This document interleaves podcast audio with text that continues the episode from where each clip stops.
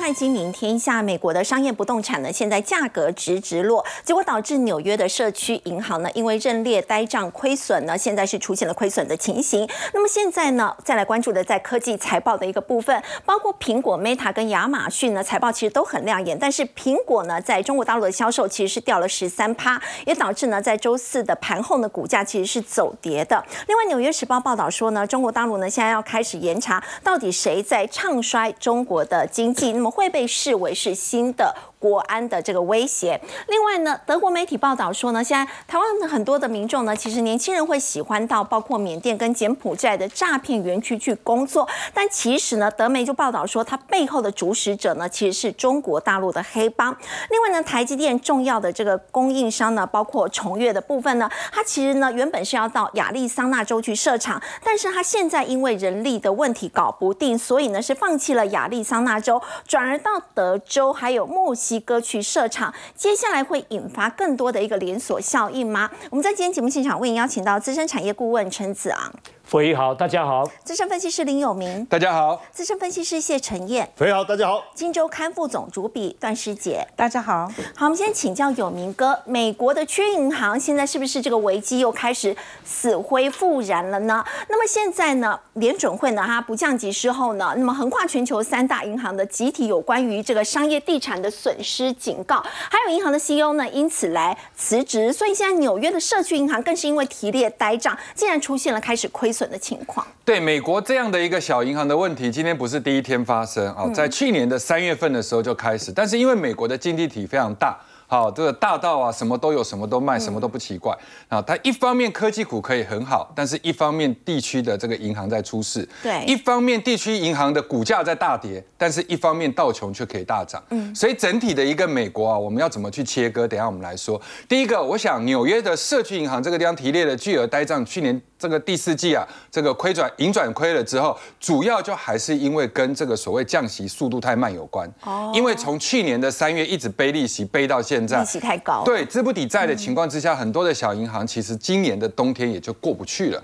那过不去之后的话，正好又碰到最近的一些要提列的财报问题，所以就一次的爆发。那日本这边的清空银行跟美国的这个商业不动产相关的损失，其实都是联动。如果你持有很多相关美国的，比如说中小型银行的，不管是公司债、银行债也好，为什么也好的话，这个地方都会受到牵连。股价重挫超过二十。对，然后预估哈，这个日本轻工银行截至今年三月份的一个财务。可能会净损大概两百八十亿的一个这个日元，所以它的一个总裁 CEO 的一个古川启啊要去职，好，四月一号就生效。我们来看一下这个纽约的社区银行哈，其实在最近三个。交易日里面，股价已经跌了将近四成。然后呢，星空银行从二月以来啊，这个跌了已经将近三三这个三成的一个部分。那另外，瑞士的一个宝盛集团也宣布啊，因为借钱给这个呃这个奥地利的一个私人地产公司，所以提列了七亿美元的一个这个损失波底。好，那这个部分的话也是背抵贷账的概念，所以同时宣布 CEO 的一个辞职。那这笔贷款跟私募的一个信贷有关，所以各位你可以发现，一个是在美国，一个是在日本，一个是在瑞士。我们再来看德国，德国的照理说经济体的一个体质在欧盟里面是相对好，但第四季因为美国商业不动产的贷款损失也要这个提列的一个情况之下，又比去年同期啊增加了大概一点二三亿的美金，所以整体的一个银行业哈，各位可以去发现，最近虽然美国股市是。大涨，可是有没有 KBW 的一个地区银行的一个指数？其实，在昨天居然下跌了二点三趴。这个就是我刚刚在讲的，就是地区银行是在跌，可是你包含在美国的整体的道琼指数里面，相对来讲，道琼是涨的。所以现在的一个美国啊，我要跟各位做这样的一个比喻，比如说，它很像是一个有三高的人。我这边的三高不是薪水高、智商高、颜值高，我这边的是是是个血压高、血脂高，好，然后这个其他的这个呃这个血糖高。那美国是一个三高的病人，但是如果你好好的保养、按时吃药是没事。嗯，所以如果说在科技股状况很好、银行股整体大型的银行状况也很好的情况之下，那这个三高的一个病人还可以维持生命，其实他看起来是健康的。但是万一他停了药，万一他比如说像最近尾牙，他可能喝多了，连喝好几天、好几拖，对，然后呢又突然之间又碰到很紧急的一个事情，突然气爆炸。然后所以这个地方身体就会亮红灯。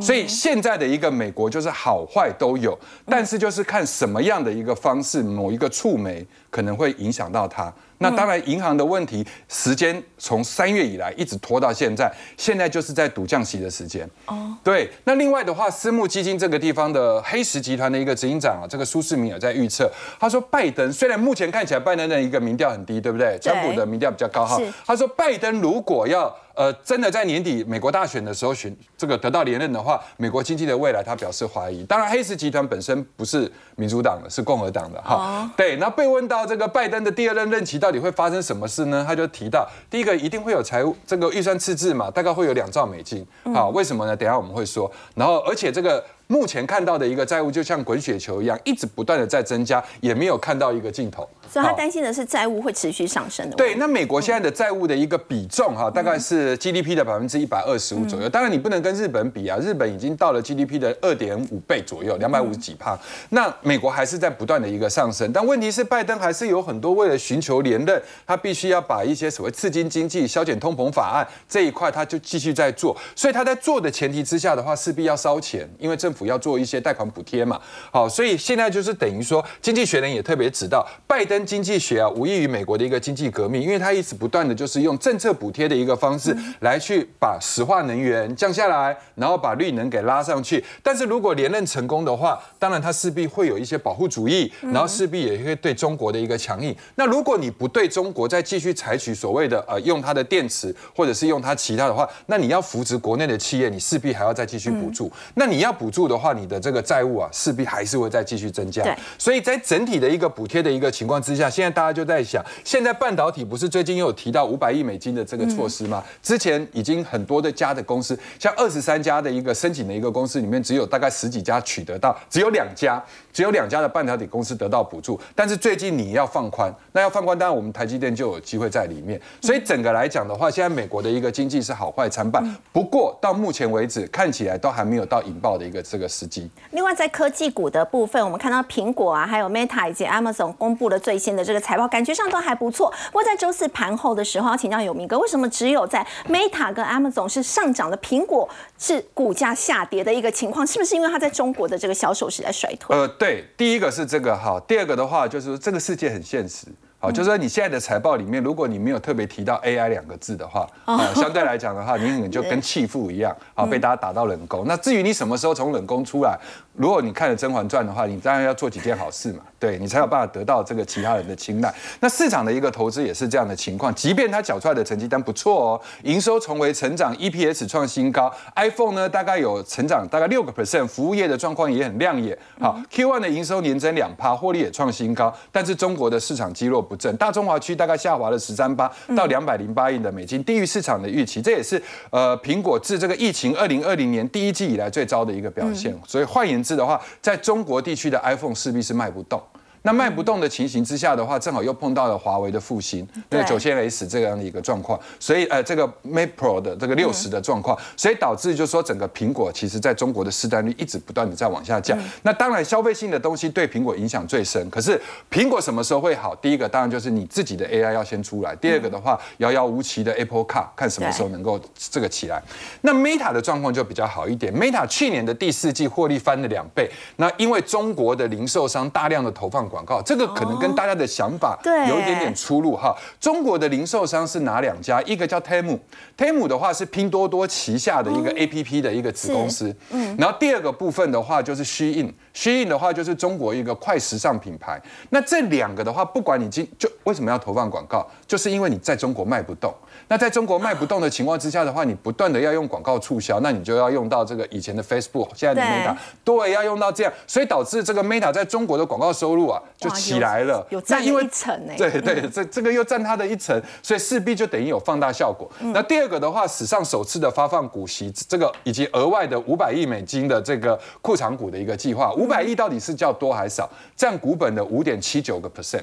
所以也其实就对整个 Meta 来讲是非常非常大。那第三个还有一个最重要的原因，就是因为裁员，不断不断的一个裁员。二零二二年十一月以来首次裁员，二零二三年三月股价涨了一百零八趴，然后三月又裁员，最近又裁员，所以各位可以发现盘后盘才会涨到十五。只要一裁员，股价就涨。然后呢，就是你付了这个所谓的资遣费，但是换来了未来现金流的增加。然后另外亚马逊哈，这个呃。公布了这个第四季的业绩，超出了分析师的一个预期，就是它的 AWS 云端业务这个地方起来了。第一季财测啊，这个强强劲，然后呢，二去年度就已经涨了七十七八，因为也跟裁员有关，才出好成绩，才出好成绩。所以最近大家如果有听到。台湾比较少了，台湾的裁员应该会闹社会新闻，好，就是我们的这个新闻其实是不比较不太支持我们有劳工环保劳工的意思，但是在美国来讲的话，即便这个裁员的话，其实股价都是加分的。好，再请教有明哥，我们回到台股的部分哦，在今天台股是上涨九十一点，而且是收在最高一八零五九，而且周线的部分已经连三红，在封关前下礼拜一就要封关了，这个站稳万八，接下来还有继续再往上的空间。对，还是前情提要一下，因为还是。延续之前的一个看法，我想那个指数来到了之前不是跌的蛮深的嘛？好，那我们就有提到，接下来的话，从台积电的一个法说开始，这个行情一路会往一万八千两百点走。那当然，今天盘中的一个高点其实已经有一点在接近一万八千一了，在过年之前哈。那封关之后的话，目前看起来西线无战事，所以整体的国际环境状况是好，我认为应该还是续涨的一个机会比较高哈。那美国高科技的财报主要的原因是也没什么大碍，然后里面的 AI 族群不断的强啊，包含。像这个各位看到的辉达呀、美超维呀、超维等等，然后封关之前的股王跟千金股最近的表现也不错，所以对龙龙年红盘的一个这个企图心是在。一般哈，一个行情要先跌之前呢，一定会有一个征兆，就是千金股开始跌落凡尘啊，跌落凡尘，然后你会去看到一千亿的股票往九百块走，然后千金股变少。那这样的一个就代表大家对市场的信心度比较不够，但是现阶段看起来的话，千金股能够站上去，而且后面又接下来有股东会行情，然后千金股相对又是比较高配息的一个族族群，所以这个行情的话会撑住这个指数。但是未来的话，你说能不能就是像最近这样子啊，连续性的一个大涨，我觉得机会不大。好，为什么呢？各位有没有发现连两天都是拖拉尾盘？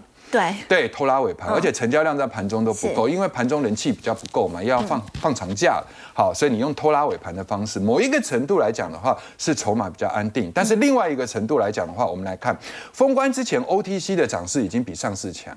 那一般涨到 OTC 的时候，就代表上市准备要休息。到二十三年的新高，见 OTC 表现对对对，所以 OTC 准备要这个接棒的时候，就代表上市可能要休息。所谓休息的意思，不是大跌，而是盘涨。第二个，根据经验里面。年前大涨的股票，年后可能都会涨得比较少，所以反而是会换一批新这个低基期的。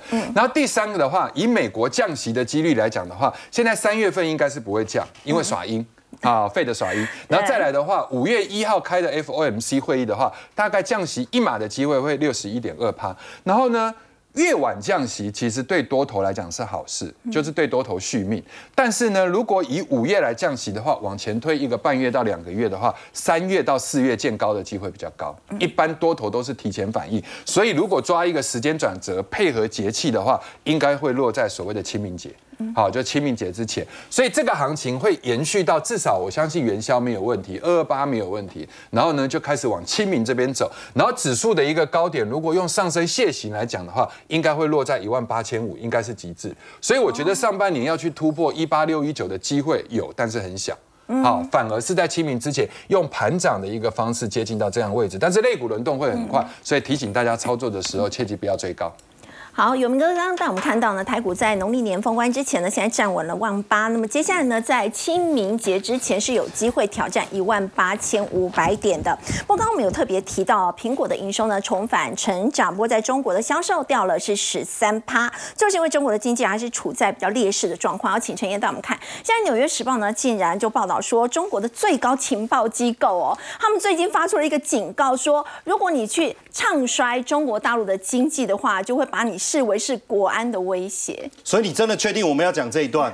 我们这一段就是要唱衰中国的经济耶，所以我们这一段真的要讲还要播吗？为什么现在他们情报机构讲哦，这个批评经济的人其实已经危及国家安全对，批评经济危及国家安全，我觉得这有点离谱，但是确实他们在讲这件事情，他们开始审查并试图恐吓哦，你不要再讲哦，你再讲会如何如何这一类的，哪些人？经济学家，嗯，就事论事的嘛，分析师，像我们这个讲实话的，或是社群的红人，没有办法，不得了，你不能再讲了。比如说，他根本没有办法把那个文发出去哦，嗯，要不然就发出去以后，那个文就突然就消失了，哦，变成是这样，基基本上就被禁禁止的禁啊，甚至我你可以讲安静的静。就是不止被禁止发言，甚至你的发言人家也听不到。不可以再说中国不可以再说，不可以再说，因为中国经济不好就是被你们讲的。所以如果你们没讲，就不会不好。哎，所以处理提出问题的人比处理问题更容易嘛，对不对？哦，那另外还有一篇文章是在二零一六年就画了一个大饼，说二零二四年中国会进入高收入阶段。最近这个文章被广广为疯传，为什么？因为实际上没有进入嘛。嗯，那没有进入的结果怎么办？我们可以批评吧，嗯，就说哎，为什么没有嘛？不行，直接把那篇文章删掉就好啦。就是不是删掉批评那篇文章，就是删掉我们二零一六年其实没有讲过这件事情，对不对？当它不存在，当它不存在哈。所以彭博现在就讲哦，因为中这个中央政治局哈，三十一号不是要举行月度会议，嗯，可是现在还没有确定这个三中全会的开会日期，嗯，为什么？因为三中全会就是聚焦经济问题啊。哦，从我们昨天讲他们的这一个数据作假，他们也开始思考，那这个问题到底要怎么去解决？那会不会让投资者失望？这个是他们必须去面临的问题。当然，我觉得现在反映在很多的一个层面，我们我们一直在讲平替平替，对不对？对。可是现在连马化腾，我不知道大家知不知道马化腾？马化腾是中国第四大富豪，对。那他的身价是相当相当惊人的哦。那结果呢？他现在穿了一件红色的毛衣，这个毛衣多少钱？七十九点九九人民币，大概三百五十块，比我这条领带还便宜。我有点骄傲啊，就是我的领带比马化腾穿这一件毛衣吗？红色的这一件。但是我觉得有两有两则思考了。第一个是他自己主动平替，要让大家说，哎，其实我们应该不要那么高调，还是说被要求平替？就说你不要再去凸显你有多有钱这件事情，不要炫富。我现在不知道，但是这一件事情出来，大家就开玩笑说：“哎，小马哥也被消费降级了，对不对？”没有办法，你现在全中国大家都消费降级啊。那如果你又穿一件贵的不得了的毛衣的时候，哎，会不会让引发大家的不悦？会不会呢？对不对？所以他只好在尾牙穿三百多块台币的这个看起来就舒服嘛。你看我的毛衣跟他，我的领带还比他贵啊，是不是这样？然后现在呢，这个德国的制药公司拜耳集团在中国大幅度的裁员，呃，当然裁员的原因，第一个你整个市场的需求不振哦，这是一个很大的问题，企业的成本居高不下。另外一个是他们或许对于在中国未来发展的前景也不看好，这个都有可能。所以你看，像美国的福特也关闭了南京的一个工厂，裁员了九千人哦。但是这个是外资是正常的裁员，嗯。但是我们看到的另外一个情况是什么？这个负责人直接不裁员了，他直接卷款就跑跑掉了。负责人自己跑了，甚至可能在跑之前，他还会大量的去推一些，比如说这种优惠专案，然后把薪资卷了以后，整个跑掉，拖欠薪资等等。嗯，那当然这个功能要去维权，可是坦白讲也没什么太大的一个作用了。尤其而且其实这状况我觉得很恶劣的原因，是因为快要过年了。坦白讲，你再怎么样，你至少撑完过年嘛。那这样其实哦，我觉得在人性上面看得出来。除了丑恶之外，是不是经济状况真的很严峻啊？哈，那现在他们的年终奖金均值是多少？六九五零哦，又变少了。那年终奖金当然衡量过去一年整个企业经营的状况，所以比前一年再少了一千四百七十八元，还是反映了整个企业经营状况的不如的的下滑，往下往下走。这个是一个。很重要的一个观察。中国的消费不佳，但是其实对辉达来讲，中国还是他们非常主要的一块营收来源的这个市场。所以现在辉达开始接受经销商去预定他们这个中国降阶版的 AI 晶片，而且这个价格很杀，听说已经跟这个对手华为的产品价格差不多了，这反而会对中国大陆的半导体造成更大的压力嘛？我觉得现在对呃中国是呃对中国的企业来讲，当然。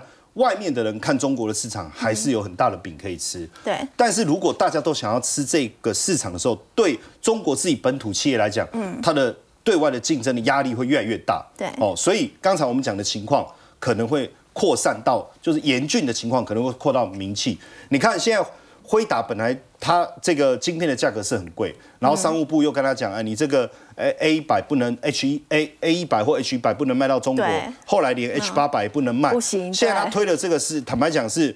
阉割再阉割了哈 对，已经不能阉的这个版本叫 H 二十，那整体的运算能力其实是是相当低的。那你说这个运算能力，可能我甚至觉得可能跟华为就已经降到跟华为差不多。但是现在大幅降价的结果，我相信大家会选择 NVIDIA 还是华为。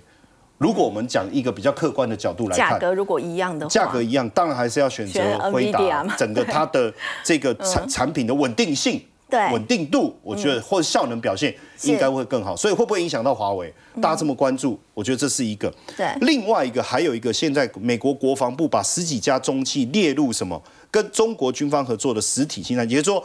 清单的部分是扩增啊，因为本来这个清单就有了。那我们也发现，最近像意图科技啊、哦旷视科技啊，还有这个纵横，还有储存的长江存储，都被列为国安风险的企业。嗯，所以对这些啊、呃中企来讲，那你一旦被列为这个呃风险名单，未来你要这个生意的往来也好，产品啊、软体的一个需求也会越来越困难。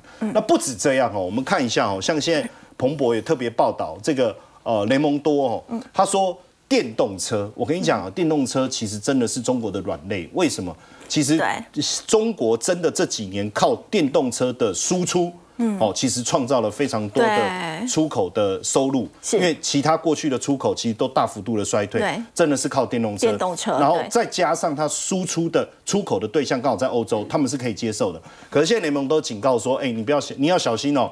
你们去买这个中国的电动车，可能会有国安问题哦。对那拜登又要征收这个险对对征收这个额外的关税，所以会影响了中国的电动车。那因为比亚迪取代特斯拉，大家很关注。对然后，但是你看到、对冲基金这个创办人 Ken 他说，中国有十四亿庞大的人口，哦，也有教育体系，而且去为什么他要提这件事情？他就是警告西方国家，你一定要想办法抵制中国廉价电动车的浪潮。所以原本依赖出带动出口成长的电动车，会不会也跟着被压垮？那这就是中国经济雪上加霜的部分。好，另外我们再来关注的是在台积电的这个供应商哦，崇越。崇越呢原本是要跟随这个台积电的脚步，他们在 Arizona 呢要来新建工厂。不光请教陈顾问哦，现在说是因为有一些人力问题的考量，所以他不要在亚利桑那了，他要跑到德州还有这个墨西哥去设厂。这样会不会其他的厂商也跟进呢？这样子会不会有一个更大的一个连锁的反应？对，我们来看哈对，崇越跑到德州设厂，有没有可能开第一枪啊？因为呢，从越在昨天办的研讨会上，是这是董事长啊那我们首先看从越是什么？台积电在亚利桑那州现在在装机了，是。那它重要的两个原料，第一个是材料，第二个是化学品，是。它的主要供应链就是从越。嗯，那这是从越的董事长郭董，他昨天研讨会上讲了两个重点，第一，他说亚利桑那州呢工作环境不佳。哦，什么叫工作环境不佳？我待会会解释。第二个，人力难寻，人难找、啊，所以他考虑要去德州。好，那我们来看地图啊，这是亚利桑那州对，这是德州，然后这里是墨墨西西哥哥。那我们都知道呢，台湾的那个电子工业呢，嗯，电子六哥不是外移吗？对从中国外移嘛，就外到哪里？墨西哥哥或者是美墨边界。是。好，那亚利桑那州呢，面临了两个问题。第一个，工作环境不佳。什么叫工作环境不佳？因为它在沙漠，气温炎热，哦很热，嗯。对，而且你不可能住在沙漠嘛，你会住在比较凉快，所以你每天开车路途遥远，生活机能很差，很差。然后你中午或者要跟客户吃个饭，可能至少要开十五分钟 才有餐厅。对，所以呢，生活机能不佳。对那第二个呢，什么叫人力难寻？他招工很不容易，嗯，但反观呢，德州没有这样的问题，对还生活机能也没问题。尤其呢，我们都知道台积电在亚利桑那州面临这个问题，不但招工不容易，还面临劳工的抗争。是那我们预期呢，德州不会有这样的问题。好，那德州呢，除了没有这样问题以外，亚利桑那州有晶圆厂，有台积电，有 Intel。那到底德州有没有晶圆厂？有啊，有嗯有那个环球晶，哦当然有德州仪器 TI。还有三星对三星在德州投资的规模还蛮大的。嗯，他他说号称要盖超过十座以上的晶圆厂，当然他晶圆厂要二零二五才要量是产。除此之外，我觉得还有一个重点，你看啊，工厂都集中，就是那个电子业的组装基地都集中在这里。嗯嗯，那我德州做了晶片，是不是可以直接运到墨过来？西哥其实是更快的，更快，或者有些是集中在美墨边界。是那亚利桑那州呢，反而还要再绕一圈。嗯，对。那我们都知道，对台积电会有不好的影响吗？所以我认为哈，我认为呃，从越可能会开第一枪。如果亚利桑那州再这样发展下去，可能供应链宁愿移到德州 会 Arizona 就只剩下台积电在那边。的部分供应链。哦是哎好，不过我们要再请教顾问哦。现在台积电其实在欧洲，他们也要设厂，在德国设十二寸的这个晶圆厂，所以现在是掀起了到捷克去投资的一个风潮喽。其实对。从院他其实也有建议政府说呢，应该要在捷克来设立一个类台湾半导体科学园区，这是什么样的意思？好，我们看啊、呃，台积电刚刚不是那第一个厂是在美国亚利桑那州嘛，第二个厂是在德国的德勒斯登。对。那我们都知道德勒斯登呢，它是汽车工业的重镇，是所以它需要车用晶片。好，那。那个那个从业的董事长呢，他建议呢去捷克设立类半导体的一个科学园区，对，嗯。他是希望呢说，哎，在二零二五的时候，至少呢，他能够捷克呢，它有供应链能够立刻供应，但捷克还没办法盖晶圆厂，嗯是。他认为是二零三零年以后才要盖晶圆厂。哦。好，那我们看呢、台积电在德国设厂，跟捷克到底扯上什么关系？对哈我们看啊，这是德勒斯登，对柏林在这里啊，德国首都嘛。那德勒斯登，台积电会在德勒斯登设厂，刚刚讲的，除了汽车工业以外，对还有一点很重要，它厂房盖好，不是盖员工宿舍吗？那我们都知道。呃，那个德国的工会，劳工的工会，事实上是很凶悍的。台湾有一个最有名的例子 b e n q 并了西门子，西门子那个状况不是很好，所以台积电考量这个宿舍盖好了，优先聘请哪里的劳工？波兰，尤其是捷克。呃，那个德勒斯登到捷克一百公里，到波兰也是一百出头公里，所以从德勒斯登不管到捷克或者是到波兰，距离都都不远。近哎，对，因为它就在近边界，所以它可以聘用两地的劳哦工。我用捷克跟波兰比用德国当地好。比德国当地好。那那个捷克跟波兰劳工到底具有什么特色？因为他们都受共党、共产党统治过，嗯所以呢，他们。他们呢、工业基础雄厚，因为那个当那个呃，我们都知道嘛，那个共产党啊对，军工是很是。是很强的，所以工业基础雄厚，劳工的素质也比较哦。高，而且呢，共党的集权统治相对劳工也比较容易管理，尤其尤其对他们愿意进厂房、进生产线，哦这一点是跟美国劳工非常不一样的地方。嗯啊，那当然啦、他那个从波兰、捷克到德国上嗯班，薪水高于本国。嗯，好，那第二个呢，就是呃，那个他为什么郭董为什么特别提到捷克呢？对刚刚我们说墨西哥是电子六哥都跑到墨西哥跟美墨边界设厂嘛。嗯。那在东欧洲，他们在东欧。嗯。东欧里面哪里？捷克最多。哦，嘿，捷克的首都布拉格是富士康，对，第二大城呢是布尔诺，是伟创跟英业达，是。然后华硕和硕是在第三大城。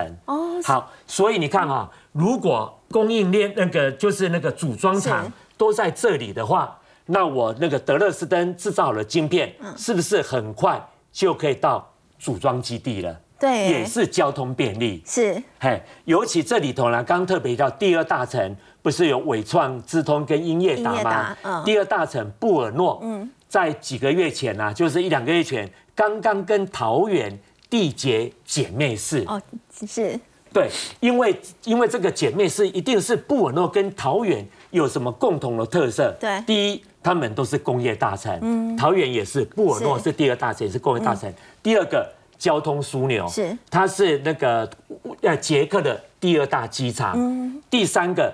电子业群聚在布尔诺市，是所以布尔诺市呢跟桃园非常类似，这是为什么电子业那个看好捷克的未来。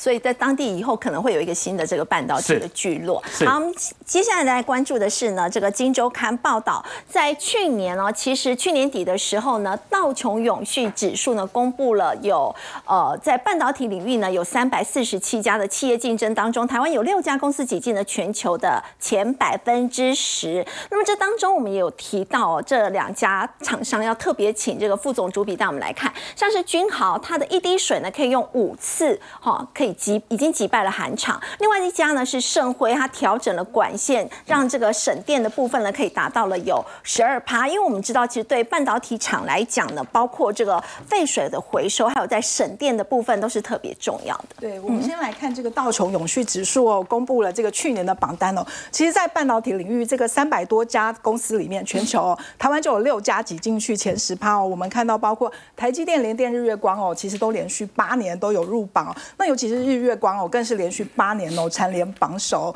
那其实背后当然就要归功于我们很多这个设备环保的小尖兵哦。那比如说，我们知道说这两年呢，那个水资源回收的需求其实慢慢的大幅提升，是因为呢前两年你记得就是台湾有一年都没有台风，对不对？对然后很缺水啊，然后又很干旱，所以呢，当时半导体厂商他们就注意到这个事情哦，因为我废水如果排掉就浪费掉了，对不对？但是如果我能够把它做一次利用、二次利用、三次利用，那我们是不是就不用那么担心水资源，而且还可以做到 ESG 哦？那像这个设备大厂君豪就说，其实两年前呢，他们在跟这个韩国大厂哦，在争取这个客户订单的时候，他们就是因为看到了永续这个机会哦，所以呢，他们就呃打赢了这个客户哦。那为什么呢？因为其实那个两边的设备跟技术是差不多的，对不对？但是你韩国的这个设备呢，水只能用一次，但是君豪做出来，它水可以循环使用五次，五次哎对，也就是一滴水用五次的概念。那当然，在现在很重视这个永续的状况之下，那当然客户就会采取他的订单哦。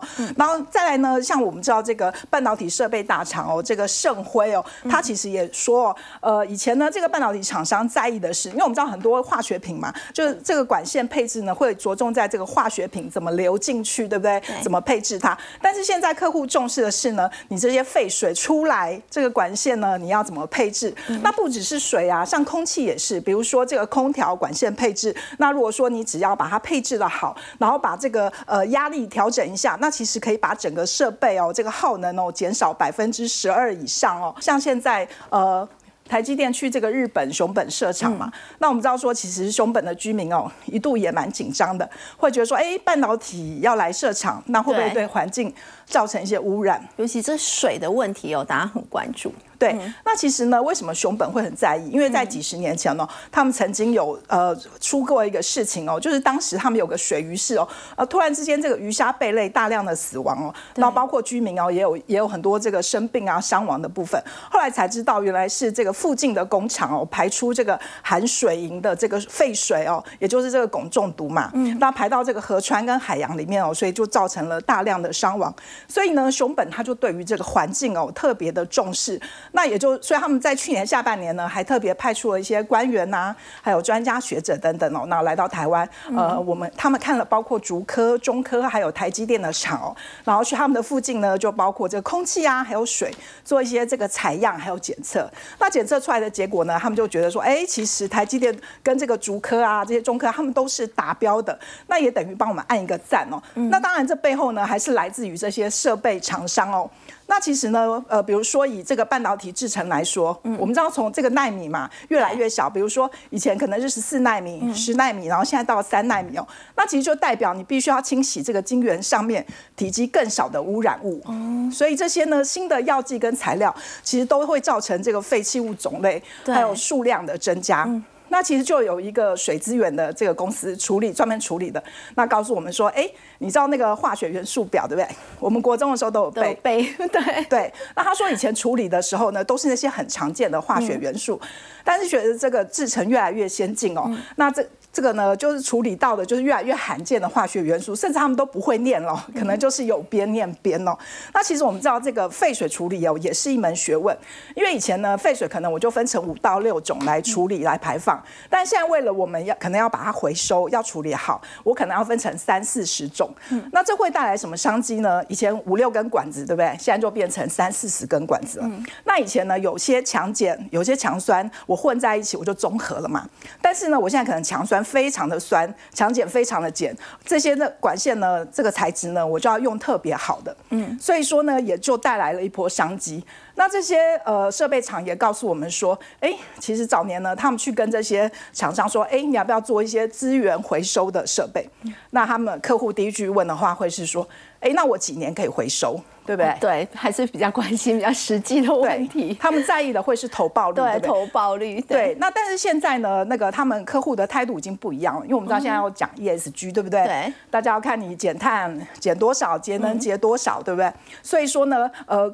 包括说现在要有一些碳税的部分，这些都是成本，所以加上去呢，其实客户呢他就更愿意去做这些投资了。哦，好，我们先休息一下，稍后来关注的是呢，中国地区在去年呢爆发了这个无卡分期的诈骗案哦，那么总共有两百多名的学生受害，那么其中呢这个诈骗的金额是高达了上千万。先休息一下，稍后来关心。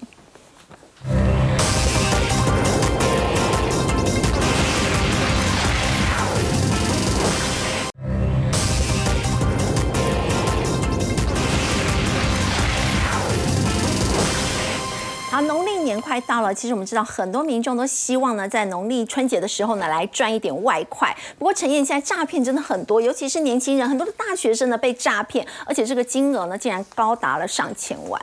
呃，因为春节期间放的呃假期比较长，对，那大部分其实正常的公司其实是没有上班的，所以很多员工就是利用这段时间来赚外快。我想。老板也不会知道嘛，那这段时间也可以补充一点收入。那因为春节，你知道很多的服务业或很多的商家，哦，比如说迪化街什么什么，哎，这个很热闹，他们请的人他给 double 的薪水，所以对很多年轻人来讲，或者说对一些希望赚外快的人来讲，是很好的机会。嗯，尤其是这也不是只有今年哦，每年都有哦。从金融海啸你这样一路过来，但是今年好像大家真的想赚外快的。比例又特别高，有九十八点七将近九十九趴，将近九十九趴。但是大家一定要很小心，因为想要赚外快，这个心情我们可以理解。嗯，那呃，店家给出更好的这个诱因，我们也可以接受，但是一定要小心诈骗。为什么？现在很多又这个是无卡分期诈骗，就是说。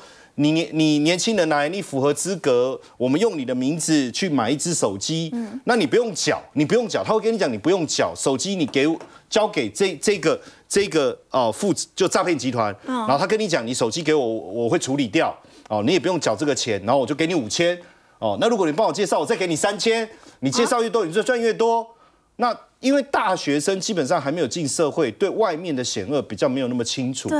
那重点是大学生因为很干净嘛，没有案底，就是信用良好啦。简单讲就是这样。所以你办这种无卡分期，它就很容易过了嘛。所以很多人就去直接去办分期。真的是一个接一个，一个接一个，一个拉一个哈。那当然有时候这个介绍人其实也并没有什么，他可能也不知道这是诈骗。但是这整个下来哦，就导致了数百位大学生被骗。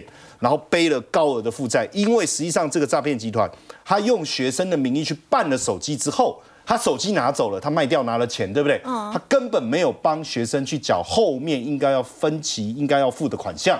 哦，所以很多融资公司就开始对这些学生催缴。催缴，那学生也不晓得，然后发生以后，当然就产生了背了这这些债务哦，那这下怎么办哦？当然就发生这样的事情。当然，现在好像在进行诉讼调解当中了。那另外一个案子，我觉得是最可怕的哈。为什么？也就是我我们我们讲两个可怕，第一个是为爱冲昏头的可怕，第二个可怕是什么？就是诈骗，其实它这个这个规模其实越来越越越庞大哈。对。那这个是静宜大学女学生，我想呃这个这个新闻大家也有看过。那你知道她当时真的是为爱走天涯，她到了飞到缅甸，而且到了诈骗园区哦，大家也知道去哦，要救援她，说不要，你不要救我。我要救你，不要我救啊，因为我为了我的男朋友，我一定要留在这，我要跟他在一起。诈骗集团成员，对对对，他他其实已经知道了，但是他不愿意走哈。但是最近其实后来因为受不了啊，其实已经逃离了啦。哦，那逃离现在是在上海啊，怀孕了，现在在坐月子。哦，当然我觉得怀孕可能会改变他一些想法，但你要知道这个诈骗你一定要很小心。为什么？一个非洲南部的男子。他以为他应征到了高科技公司，嗯，结果是到哪里？到 KK 园区，到 KK 园区。那如果有看过相关电影的，大概就知道其实 KK 园区的管理形同监狱，你的生活作息都被严格的控管。这中间你有任何想要逃跑的意图，他就是怎么样？严格的哇，这个是真的蛮可怕的哦，惨无人道的。所以这有成千上万的人被迫去真的参与真这些的真犯罪活动，的真的，而且据说哈，这德国之声他引述消息来源，他说其实幕后指使者是中国人。我看的那部电影，他们拍戏里面整个集团的首脑真的也是中国人，而且他们会买通当地的官员啊等等，而且据说这个是根据事实去做稍微微调而已。那你说他们骗了钱怎么办？其实现在他们就透过这个中国的商人去开设加密货币的钱包，但是大家以为就是这个商人王义成，可是不是，最终的后面的一个主脑，其实是这个中国黑帮的老大叫尹国居。哦，而且他讲过一句话，说以前为贩毒集团拼命啊，现在为中国共产党拼命，所以我们现在也不晓得到底最后的主脑会不会有没有可能是高级官员。哦，党员、官员等等，我们要很小心去注意这件事。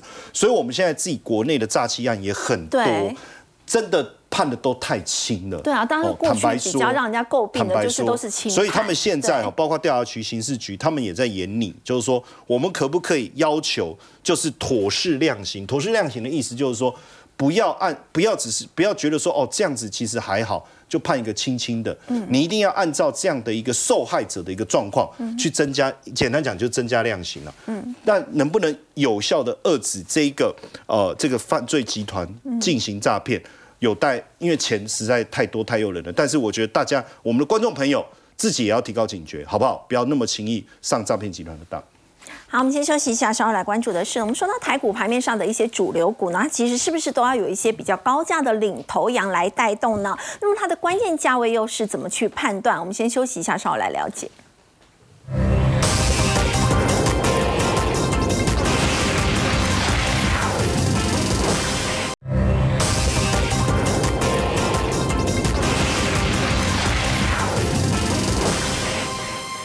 请到有明哥，盘面上都有一些这个主流股，是不是都要有一个特别比较价位高的这个领头羊来带动呢？那它的关键价位要怎么样去判断？好，第一个好，这个刚刚斐鱼讲的没错。好，我们看多这个武侠小说《天龙八部》里面都知道，你要干干大事、干坏事啊，你就要有一个带头大哥。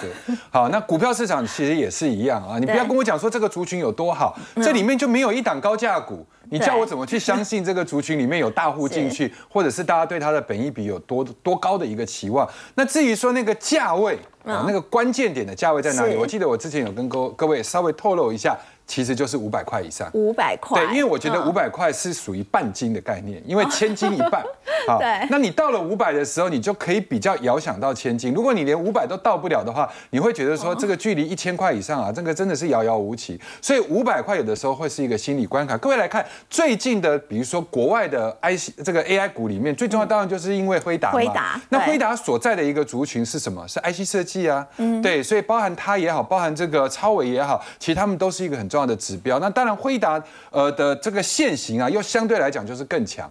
那每一年的元月都会有元月行情，那这个元月行情只是流行不同的股票，但是有一个族群基本上不会落队，那个就是 IC 设计。那正巧又碰到了美国在这一块时间点里面，IC 设计又特别强，跟 AI 特别强，所以各位有没有发现，我们的千金股清一色的百分之九十以上都是 IC 设计这里面从股王的四星 KY，KY 然后信华一直到普瑞，这个都是属于一二三四五六，大概有六到七档左右都是属于 IC 设计。好，那我们再来看一下半金股，那半金股这里面呢，大概就是在五百强的。啊，那这里面就含其他，包含像星象、达发等等，有些是新挂牌，然后之后是不是三百以上，三百到五百之间？我举这样的一个例子是要告诉各位，你如果把这些 IC 设计加起来，应该有超过二十档，超过三百块以上，那这个就代表就是说。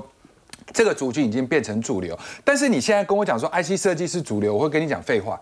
对啊，因为谁不知道它是主流？你看那么多的股票这么贵，好，但是它曾经有一度也是很便宜的时候，对一直到某一档股票站上了五百，然后啪啪啪就一群的比价效应比价出来。效应就出来那各位再来去看一下伺服器，那伺服器国际 AI 里面最重要的一个指标是谁？当然就是 Super Micro 嘛，就是美超伟。那美超伟已经来到这样的一个现行位置创高的一个情况之下，是不是就把我们的尾影已经站稳了？所谓的一千、一千五、两千、两千都站上去了，现在来到两千一百七十，今天盘中最高。高价。好，那当有一个股票很孤独寂寞的站上两千块之后，是不是就会对那些比较相对低，但是又不能太低的股票，比如说在五百到一千之间，它是不是就会有一个影响？所以最近的一个建测也好，是不是就开始被拉动？那建测一拉动了之后，就把三百到五百的旗红也带上去，然后呢，最近的技嘉是不是在今天又转强？好，那技嘉一转强了之后，是不是就把广达等等的一些股票给拉升？所以这张表主要是告诉各位，这些都是已经发生的事实，也就是他们都有一些股票已经挣上了五百。好，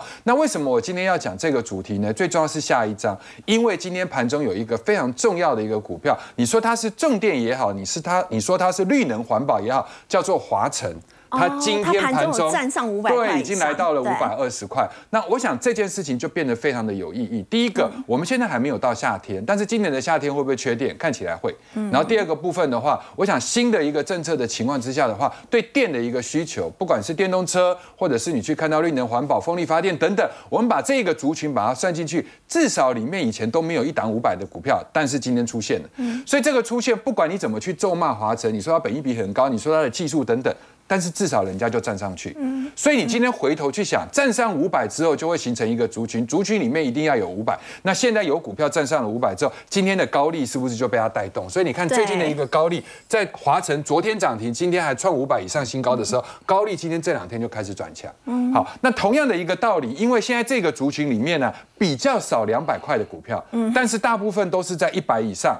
到两百之间，所以这里面有四电，然后有五二九二，华茂大家只要不熟，等一下我会介绍六八零六的一个深威能源，对，所以你看哦，第一个这个就是年前的指标，这个的话很可能是可以跨年的指标。我刚刚讲过一个重点，如果说年前大涨的话，各位要通常小心，年后会休息，不见得会大跌。那为什么会有这样的一个逻辑呢？因为年前丙总要结账，但是呢，这些股票却是大家认为比较有热度的股票，最安全，年前先买，但是年后就可能会买一些比较低基期的标的。那华茂的话就是做半导体气体处理，其实今年 EPS 应该有六块七，然后呢，深威能源的话，这两年的 EPS 大概会落在八点八到十，位置都很低，提供给各位做参考。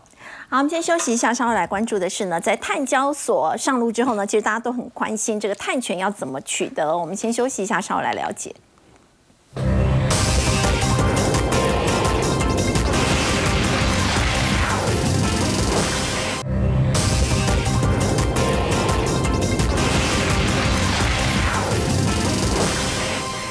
在碳交所上路之后呢，大家都很关注这个碳权到底要怎么样去取得。现在环境部呢已经公告了第一批的自愿减碳的方法。我们要请副总主笔带我们来看到这一家公司南宝树脂，它呢已经是第一家承诺说，二零五零年就会达到碳中和，比其他大集团的速度更快。对我们想到南宝，第一个想到什么？小的时候我们是不是做美劳作业都用那个嗯白胶，对不对？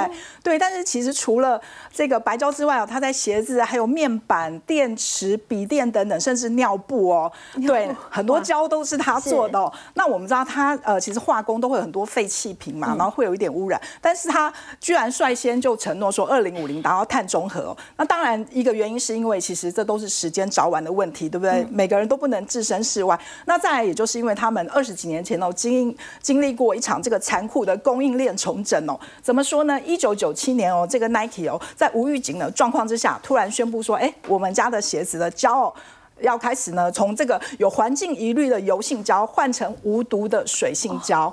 对，那一时之间，哎，很多公司拿不出来水性胶啊，那是不是只能退出这个供应链哦？但是南宝在那个时候呢，他就全身而退哦，没有，就是没有被淘汰。为什么呢？因为其实早在一九九零年的时候，他们就接触接触到这个低刺激性的这个水性树脂哦，那他们当时就觉得说，哎，总有一天哦，这个时代一定会来临哦，所以他们就开始投入这个开发哦。是那我们知道说，就是这个碳粉其实也是很难处理的部分哦。像这个台湾富士软件资讯跟这个工研院哦，他们就把这个废弃的碳粉呢制成了水性涂料。